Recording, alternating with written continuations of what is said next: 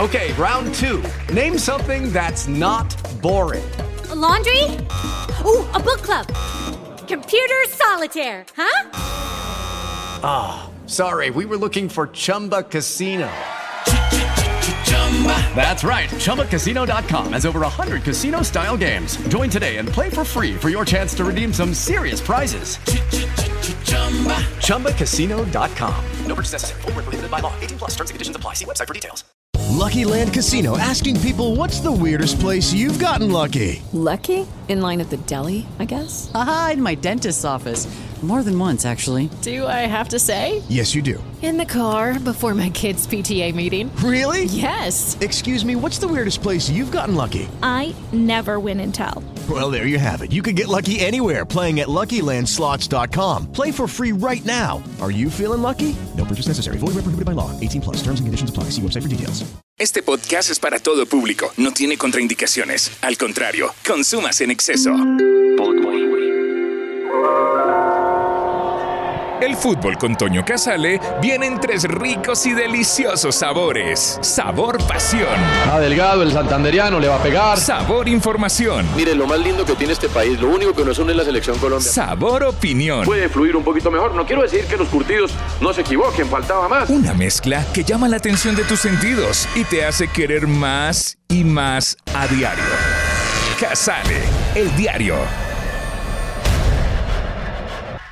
¿Qué tal? ¿Cómo están? Bienvenidos. Ya estamos en Casale, el diario. Presentación de Gatorade. Nada funciona mejor que Gatorade. Y estamos también en una producción de Podway. Si usted quiere un buen podcast, busque a los amigos de Podway.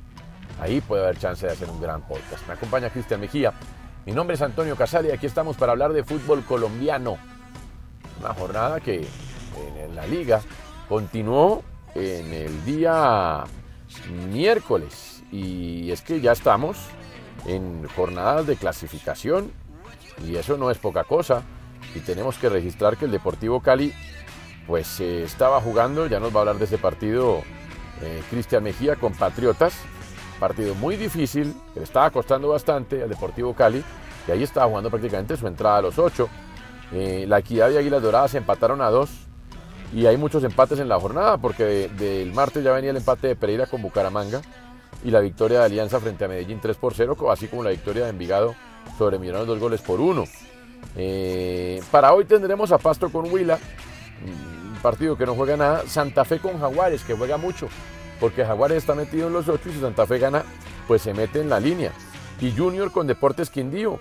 Junior, pues al que no le sobra nada, pero Quindío que no quiere descender y se quiere meter en los ocho. Y eh, Tolima con América cierran la jornada. América, pues que ya saben que Osorio lleva, el pobre lleva, lleva el farolito, pues vamos a ver qué pasa con eso. De todo eso nos va a estar ya hablando Cristian Mejía. Lo que es cierto es que de la jornada de ayer para Colombia quedaron varias cosas, aparte del gol de Morelos y del gol de José Heriberto Izquierdo en la Liga de Bélgica, jugando para el Brujas, Morelos con el Rangers en Escocia. Y es la gran faena del Tigre Falcao. Qué cosa brava, caballero.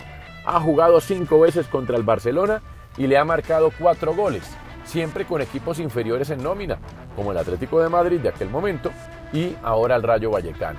Y provocó la salida del técnico Kuman.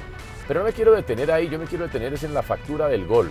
Recuperación ante pérdida de Busquets, bien eh, posicionado Falcao, le tiran una pelota en el último cuarto donde él en velocidad, tanto física como mental, resuelve, engancha a Piqué que todavía está buscando la cintura en la cancha del Rayo Vallecano y define al palo más lejano del arquero. Excelsa definición, pero también excelsa jugada. Y me pregunto por qué en la selección no pasan esas cosas.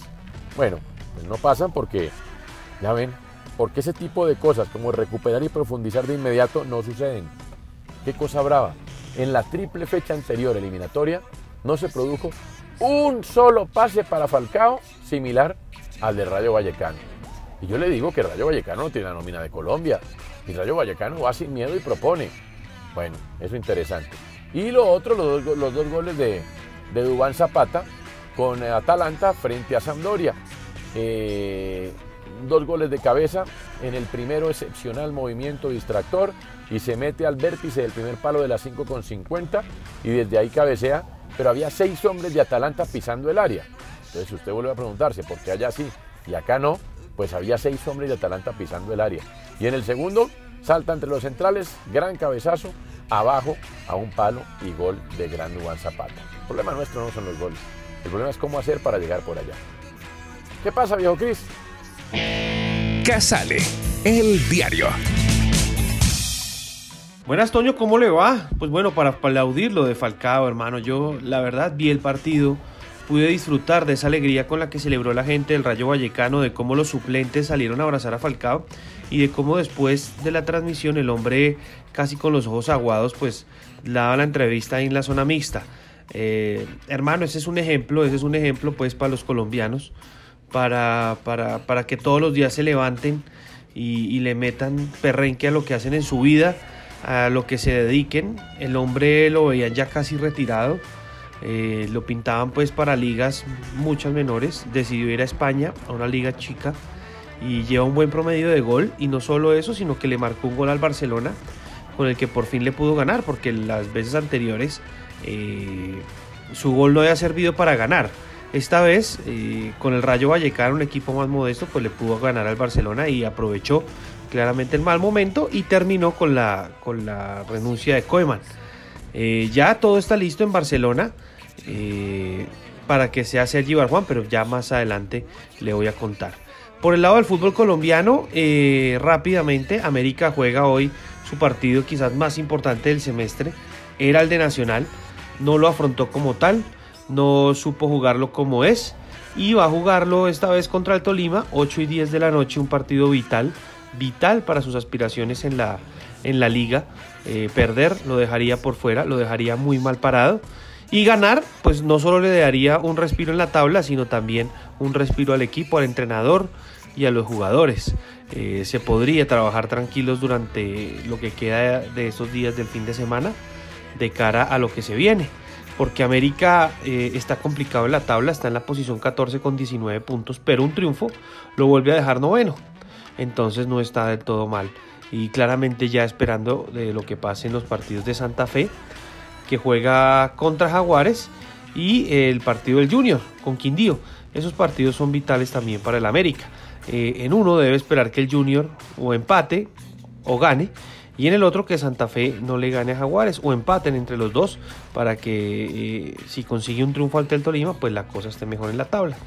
Le toca ganar y ganar, no hay posibilidad de nada más. Eh, el entrenador se juega a una final, hay que ver cómo cambia el chip, hay que ver cómo patea el tablero, hay que ver si sigue jugando las rotaciones, si sigue probando en América, en fin.